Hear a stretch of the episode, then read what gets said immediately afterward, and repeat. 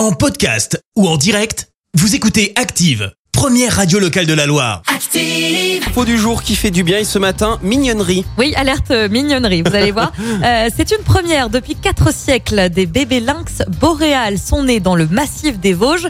Et oui, ça fait du bien, un petit peu de douceur dans ce monde de brut ce Oui. matin.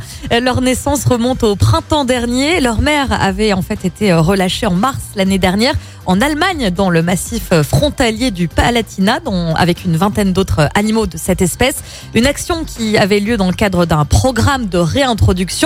Finalement, après avoir parcouru euh, quelques kilomètres, eh bien, la mère des deux bébés s'est installée chez nous en France.